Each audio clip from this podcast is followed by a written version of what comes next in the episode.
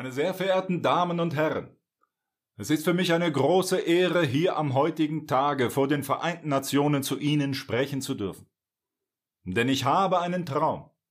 Ich träume von einer Welt, in der weniger als zehn Prozent der Weltbevölkerung unter der Armutsgrenze leben muss.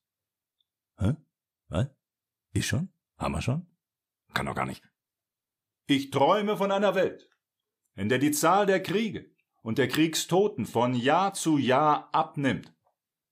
Wie? Ist auch? Ja, aber der Welt. Ich träume von einer Welt, in der es immer weniger Diktaturen gibt und in der zwei Drittel der Weltbevölkerung in Demokratien leben. Was? Haben wir auch schon? Ich träume von einer Welt, in der es Jahr für Jahr immer weniger Opfer von Terrorismus gibt. Hm? Ist auch schon der Fall? Die Statistiken belegen das? Ja, das kann doch nicht. Ich träume von einer Welt, in der sich die durchschnittliche Lebenserwartung verdoppelt.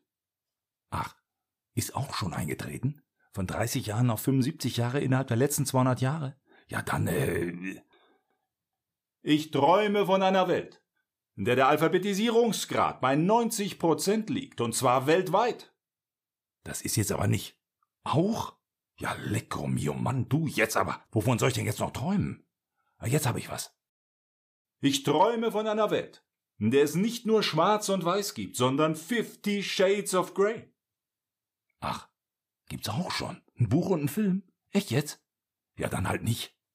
Ja, das kann doch jetzt nicht wahr sein. Ich lass mir das Träumen doch nicht verbieten. Das ist. Die Welt ist ungerecht. Zum Beispiel was sexuelle Belästigung angeht. Frauen wollen das nicht, Männer wünschen sich das. Und deshalb träume ich von einer Welt, in der Männer auch mal sexuell belästigt werden. Verdient hätten sie's.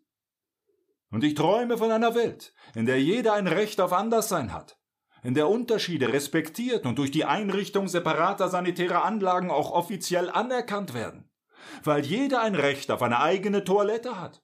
Männlich, weiblich, divers, mir geht das noch nicht weit genug. Ich träume von einer Welt, in der es zum Beispiel auch separate Toiletten gibt für Rechts- und Linksträger. Am Ende sollte jeder seine eigene Toilette haben. Acht Milliarden Toiletten, das ist mein Traum.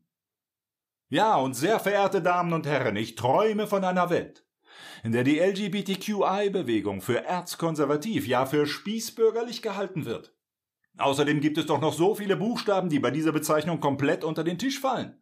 Und deshalb träume ich von einer LGBTQI, ACD, EFH, JKM, NOP, RSU, VW, XYZ Bewegung.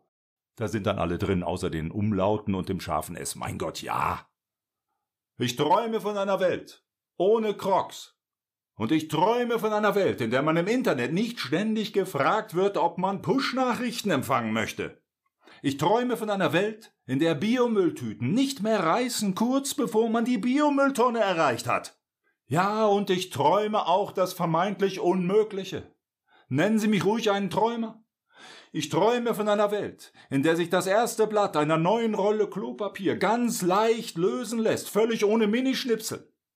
Das ist jetzt aber nicht schon, oder? Nee. Ich weiß, das ist ein verwegener Traum. Aber man wird doch noch träumen dürfen. Und wenn dann doch eines Tages die Welt untergeht, dann höre ich nicht auf zu träumen, nein. Dann habe ich noch diesen einen letzten Traum. Dann träume ich davon, dass kurz vor dem endgültigen Untergang noch ein letzter Tweet rausgeht. Und dieser letzte Tweet ist von Karl Lauterbach. Und Karl Lauterbach twittert in den Weltuntergang hinein alles gut. Und wenn es positive Nachrichten gibt, bin ich der Erste, der die gerne verkündet.